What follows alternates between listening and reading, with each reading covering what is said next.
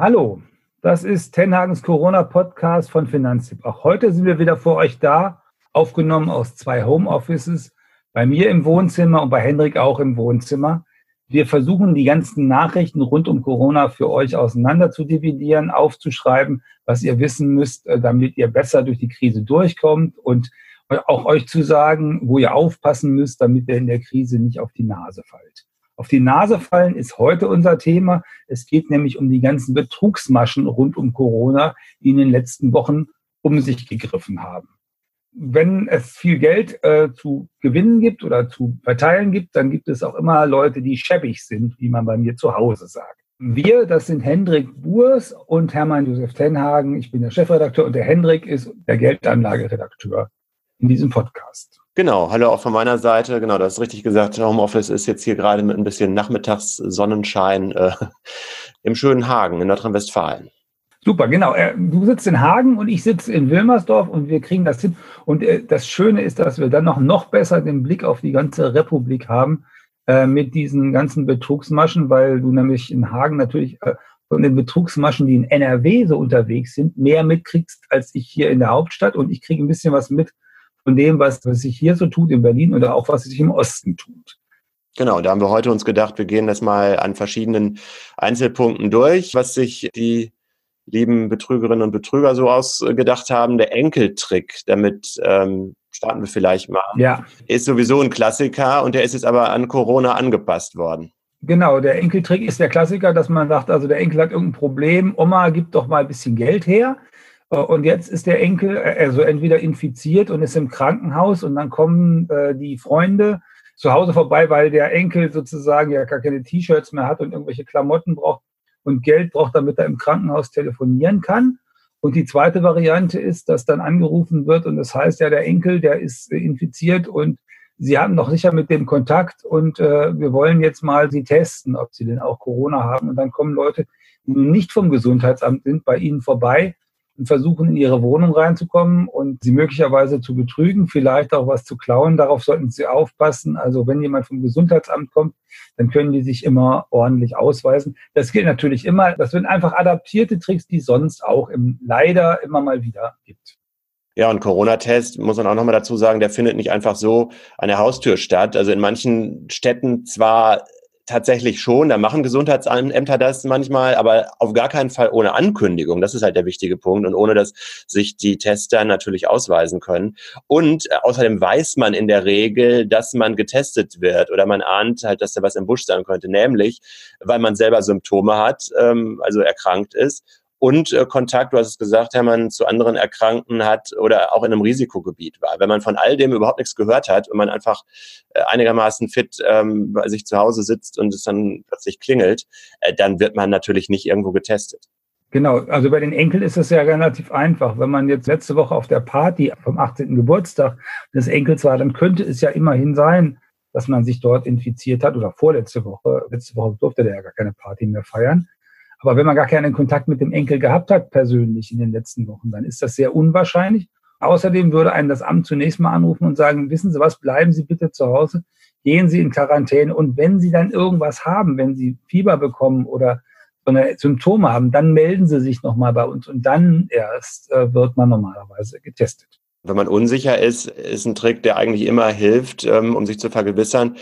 Man kann aktiv nochmal nachfragen bei der zuständigen Stelle. Also selbst wenn man jetzt überlegt, dann kann man nochmal beim Gesundheitsamt selber anrufen und fragen, kommt ein Test für mich in Frage, wie regeln wir das? Aber nicht einfach sich da was aufschwatzen lassen. Und auch wer jetzt vielleicht äh, denkt von euch, ach, Enkeltrick ist ja das älteste von der Welt, es wird aber immer wieder gemacht. Also äh, solange ich im Verbraucher- und Ratgeberjournalismus bin, rollen manchmal auch die Kollegen mit den Augen, wenn es dann heißt, ja, sollen wir schon wieder was über Enkeltrick machen?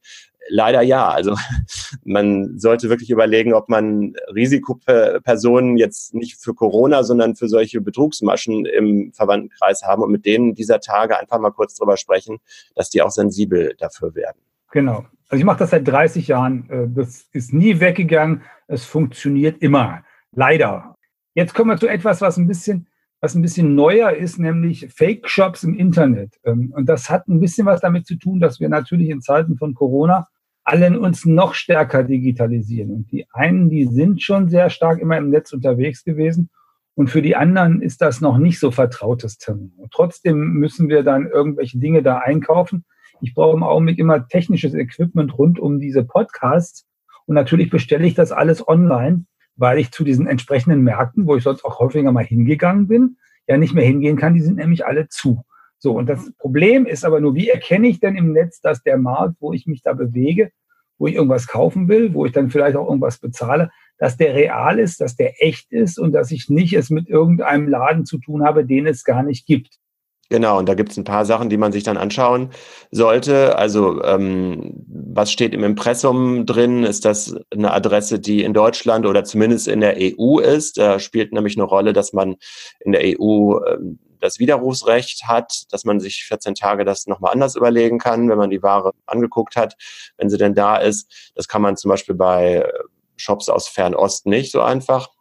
Dann gibt es ja Qualitätssiegel, Trusted Shops ist zum Beispiel eins, wo man dann auch wirklich draufklicken sollte und sich das Zertifikat angucken kann und nicht einfach nur so ein ähm, auch nachgemachtes Bildchen von denen sieht, von solchen Qualitätssiegeln.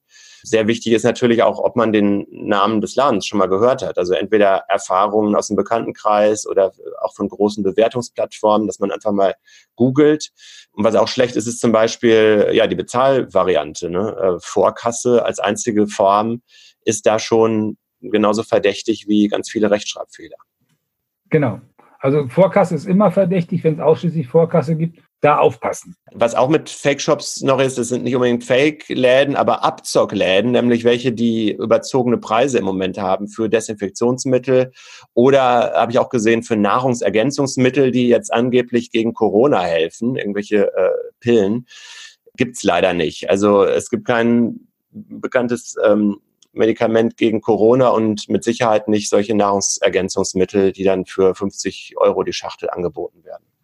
Ja, nicht nur Nahrungsergänzungsmittel. Also es gibt so Listen, da geht es um alle möglichen Produkte. Also selbst Klopapier, was zu Wahnsinnspreisen angeboten wird. Oder Babynahrung, die zum drei- oder vierfachen Preis von normal angeboten wird, weil sie angeblich nicht zu haben sei. Oder Hygienespray, das es normalerweise für 1,90 gibt, wird dann plötzlich für 13,99 Euro äh, im Sonderangebot angeboten. Also überall da, wo man sich auskennt, kennt man ja den normalen Preis und dann merkt man das. Aber bei Dingen, die man sonst normalerweise nicht so kauft, weiß man das oft nicht.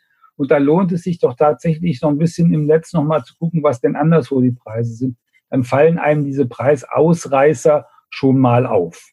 Ein bisschen teurer ist es wahrscheinlich jetzt schon bei einigen dieser Produkte. Das ist ein Stück weit natürlich normale Marktwirtschaft, aber das Zehnfache sollte es dann doch nicht kosten. Nee, also auch nicht das Vierfache. Ich sehe das hier gerade auf dieser wunderbaren Liste Bonduell Goldmais. Meine Tochter isst keine Pizza ohne Goldmais obendrauf. Die kostet normalerweise 1,55 im Laden und der ist jetzt hier für 6 Euro im Angebot. Das kann es natürlich nicht sein. Und Goldmais ist wirklich nicht rar geworden. Den findet ihr in eurem Edeka oder Rewe, wo immer ihr auch hingeht. Und zwar nicht zu diesen Mondpreisen. Oh je, das hätte ich jetzt auch nicht gedacht, dass Mais schon im Preis gestiegen ist. Vom Einzelhändler, also wir, wir sind ja eigentlich nicht bei den Einzelhändlern zu Hause, vor allen Dingen mit unseren Tipps sondern vor allen Dingen bei den Banken. Und bei den Banken gibt es eine Betrugsmasche seit Jahren eigentlich. Da versuchen Leute so zu tun, als ob sie die Bank seien und eure Bankdaten, also Kontonummer, Pins und alles solche Sicherheitsdaten abzufragen. Und da müsst ihr halt äh, höllisch aufpassen, dass ihr da nicht drauf reinfallt und denen da nichts eingibt. Und vor allen Dingen diejenigen, die mit dem Online-Banking wieder nicht ganz so vertraut sind, die sind natürlich, werden da leichter zum Opfer. Also genau hingucken, das Einfachste ist immer, da oben muss ja so eine Adresse drinstehen. Das heißt dann URL und da sollte tatsächlich genau die Adresse von eurer Bank drinstehen. Und wenn ihr eine Mail von der Bank bekommt, angeblich von der Bank, die Bank wird nie euch anmailen und sagen, liebe Leute, gebt mir doch mal neben der Kontonummer auch noch irgendwie die TAN oder PIN oder irgendwelche Sicherheitsdaten. Das macht eine Bank nicht per Mail. Also da müsst ihr euch, da solltet ihr ganz, ganz, ganz, ganz skeptisch werden. Das Ganze heißt Fishing, also wie beim Fischen, Angeln. Da wird in den Teich reingehalten von diesen Betrügern und äh, sie hoffen dann, dass ihr irgendwie der dicke Fisch seid, der in, diesen, in diese Bankmehl reinbeißt und den sie dann aus dem Wasser ziehen können. Seid vorsichtig. Ja, und immer dran denken, Phishing passiert angeblich immer nur den anderen.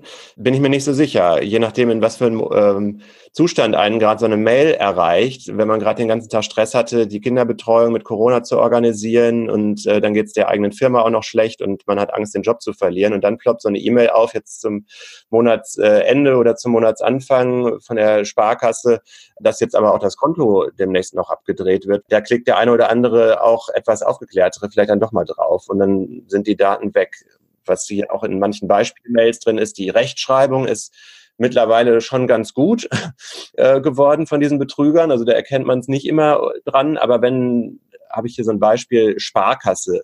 Es gibt ja nicht die Sparkasse. Also es würde ähm, sowieso auf diesem Wege nicht mit euch kommuniziert werden über solche Daten. Aber selbst wenn, dann würde zumindest äh, drinstehen der konkrete Name der Sparkasse, weil die in jeder Stadt oder in jedem Kreis natürlich anders heißt. Ja, genau. Und äh, direkt von der Bank gehen wir zum nächsten, mit dem ihr vielleicht mal hin und wieder zu tun habt, nämlich die Rentenversicherung. Da könnt ihr euch online Sachen anschauen. Aber auch da ist es so, dass die ähm, euch nicht äh, anschreiben würden und einfach so online von euch irgendwelche äh, besonderen Informationen haben wollen würden, gerade jetzt eben nicht, und wenn ihr da so eine Mail bekommt, dann ist hohe Vorsicht geboten. Wenn ihr mehrere solcher Mails bekommt, dann ist vielleicht auch der Hinweis, bei der Polizei anzurufen und zu sagen, ich habe hier Folgendes, was bei mir auf dem Computer aufpoppt. Ist das vielleicht eine systematische Masche? Mit der versucht wird, bestimmte Leute hier gerade über den Löffel zu balbieren. Oder bei der Verbraucherzentrale kann man das auch melden. Es gibt zum Beispiel so ein Phishing-Radar von der Verbraucherzentrale in Nordrhein-Westfalen. Ähm, das habe ich mir selber schon mal angeschaut. Da ist jemand, der den ganzen Tag wirklich nur solche Betrugsmails sammelt auf einem extra abgesicherten Rechner und auswertet und die ähm, Betrugstexte quasi dann veröffentlicht. Kann man auch ganz gut ergoogeln und können wir auch in die Show Notes stellen, denke ich. Genau, sollten wir in jedem Fall machen, das reinstellen. Genau. Und du hast dich, Hermann, in den letzten Tagen ja viel mit äh, Anträgen für Soforthilfe für die kleinen äh, Unternehmen und für die Selbstständigen beschäftigt. Da muss man natürlich auch aufpassen, dass man da nicht in so einen falschen Antrag reingerät. Genau, also eigentlich äh, gibt die Anträge tatsächlich, am besten guckt ihr immer beim Landeswirtschafts- oder Finanzministerium. Von dort aus werdet ihr weitergeleitet. Oder ihr wisst schon, wie bei euch die Antragstellen heißen. Das ist also in Berlin heißt es zum Beispiel IBB, Investitionsbank Berlin. In NRW sind es, glaube ich, die Regierungspräsidenten, die fünf, die es dort gibt. In anderen Ländern gibt es wieder andere Banken, die dafür zuständig sind. In Niedersachsen heißt sie N-Bank und in Baden-Württemberg L-Bank und in Brandenburg heißt sie Investitionsbank des Landes Brandenburg und schreibt sich ILB. Also wenn ihr da äh, hinkommt, dann ist super, dann seid ihr da an der richtigen Stelle. Wenn ihr irgendwo anders einen Link bekommt zu diesen Förderbanken, dann solltet ihr erstmal durchaus aufpassen und skeptisch sein, ob das wirklich das Richtige ist, weil es gibt tatsächlich Leute, die euch dazu bewegen wollen, Fake-Anträge zu stellen, weil auch in diesen Fake-Anträgen ihr euch natürlich äh, an manchen Stellen jedenfalls ziemlich nackig macht und den diesen Betrügern Daten übermittelt, mit denen die vielleicht hinterher versuchen können, was anzustellen. Also da nicht auf äh, komische Links draufklicken. Ja, ich glaube, wir haben jetzt einige Maschen aufgeführt, gibt mit Sicherheit noch eine dynamische Weiterentwicklung, weil ja manche Kriminalitätsformen jetzt durch Corona auch zurückgegangen sind. Also ich glaube, Taschendiebstähle gibt es im Moment nicht mehr so viel, wenn man Abstand halten soll. Was? Die, die finden ja niemanden mehr, der an dessen, an dessen Tasche die rankommen. Das ist natürlich sozusagen im, im Hauptbahnhof oder in, bei einem großen Konzert üblich. Aber da ist ja niemand mehr mit seiner, mit seiner Brieftasche unterwegs. Allerdings ist das wirklich auch so, dass wir dann bei, bei diesen neuen Betrugsmaschen natürlich auch, ähm, das ist das Wesen dessen, dass es neu ist, dass wir bestimmt noch nicht alles gesehen haben. Wir freuen uns also sehr, wenn ihr uns nochmal die ein oder andere Masche, die euch aufgefallen ist, die ihr gesehen habt oder von der ihr gehört habt, äh, erzählt, uns eine Mail dazu schreibt. Und wenn ihr selber ähm, fast Opfer einer solchen Betrugsmasche geworden wäret oder vielleicht sogar Opfer geworden seid, unbedingt sich bei der Polizei melden, damit andere nicht den gleichen Fehler machen, damit andere gewarnt sind. Wie gesagt, für uns alle ist ganz, ganz viel neu gerade in dieser Corona-Situation. Und natürlich gibt es diese schäbigen Menschen, die versuchen, dass das für uns alle neu ist, auszunutzen. Wir haben aber auch noch eine gute Nachricht für heute. Zumindest in einigen Städten gibt es jetzt immer mehr Meldungen, dass die Tafeln wieder besser in Tritt kommen. Also Corona hat die Tafeln ja als Ausgabestellen für Lebensmittel ähm, gleich mehrfach getroffen. Einmal gibt es weniger Helfer, weil das oft eben ältere Helfer sind und entsprechend Teil der Risikogruppen sind. Und es gibt auch weniger Lebensmittel im Moment als Nachschub. Und jetzt ähm, meldet zum Beispiel Bremerhaven die Tafel, dass sie einige neue und jüngere Helfer gekriegt haben, die jetzt zum Beispiel Kurzarbeit haben und deswegen jetzt äh, teilweise in ihrer Freizeit äh, an der Tafel mithelfen. Das äh, ist einfach eine super Sache. Oder auch die Tafel in Schweinfurt, die jetzt wieder aufmachen kann. Die war anderthalb Wochen zu und jetzt geht's aber wieder. Naja, und in Berlin gibt es eine Masche, die es eigentlich schon ein bisschen länger gibt, aber die, die tatsächlich jetzt ähm, ein bisschen breiter Raum greift, dass nämlich Leute tatsächlich Lebensmittelspenden ganz systematisch machen und die zum Beispiel an bestimmten Zäunen abgepackt aufhängen. Das heißt, da sind dann zehnmal die gleiche Lebensmittelspende zusammengepackt für jeweils einen Haushalt, den sich dann ein Haushalt, der kein Geld hätte, dort abholen könnte. Äh, da gibt es dann auch ein paar Leute, die ein bisschen aufpassen, dass da nicht einer lang geht und sich alle zehn Tüten greift. Aber diese Idee, dass man das ohne unmittelbaren Kontakt machen kann und dass, dass man das auch bei sich in der Nachbarschaft machen kann und dass man das zum Beispiel auch insbesondere für obdachlose Menschen machen kann, die ja im Augenblick äh, besonders schwierige Zeiten haben, weil da ist ja niemand auf der Straße unterwegs, der ihm mal einen Euro gibt oder eine Schrippe oder sowas. Das ist eigentlich ganz toll, wie viel Kreativität da frei wird, wo Leute einfach eine, eine Idee haben und das umsetzen. Kann man einfach ja auch gut machen ich bin jetzt im Augenblick dazu übergegangen, wenn ich dann doch einkaufen gehe, jedes Mal dem Menschen am Ausgang des Supermarkts wenigstens eine Schrippe mitzubringen. Schrippe kann ich mal übersetzen für die Nicht-Berliner äh, oder ich weiß nicht, wie weit man noch Schrippe sagt, Brötchen. Brötchen, Semmel in Bayern, genau. Stimmt. Also was halten wir denn heute für euch fest? Die Mutter aller Empfehlungen, ne, bleibt zu Hause und bleibt gesund. Erstens. Zweitens, auch wenn bei Corona alles neu ist, äh, diese Art von Leuten, die euch in das Licht führen wollen, das ist alt, das kommt wieder. Ihr müsst ein bisschen aufpassen, dass ihr nicht äh, bei Corona einfach auch noch über den Löffel balbiert werdet, wie man so schön sagt. Aber es ist nicht so schwer. Mit ein paar Vorsichtsmaßnahmen geht das. Und ihr solltet unbedingt Solidarität walten lassen, da wo ihr Solidarität walten lassen könnt. Also wenn ihr ein bisschen Geld über habt oder beim Einkaufen, tatsächlich Menschen, die wenig haben, was abgeben, damit die besser über die Runden kommen. Risikogruppen bezieht sich nicht auf nur Corona und Erkrankungen, sondern Risikogruppen sind genauso Leute, die entweder Betrugsopfer werden könnten in eurem Umfeld oder ähm, ja, wirtschaftliche Risikogruppen, die im Moment ähm, wirklich nicht wissen, wie sie über die Runden kommen. Dann sagen wir euch herzlichen Dank fürs Zuhören. Wir kommen morgen bestimmt wieder mit Tenhagens Corona-Podcast von Finanztipp und wir, das sind Henrik Burs und Hermann Josef Tenhagen. Bleibt gesund.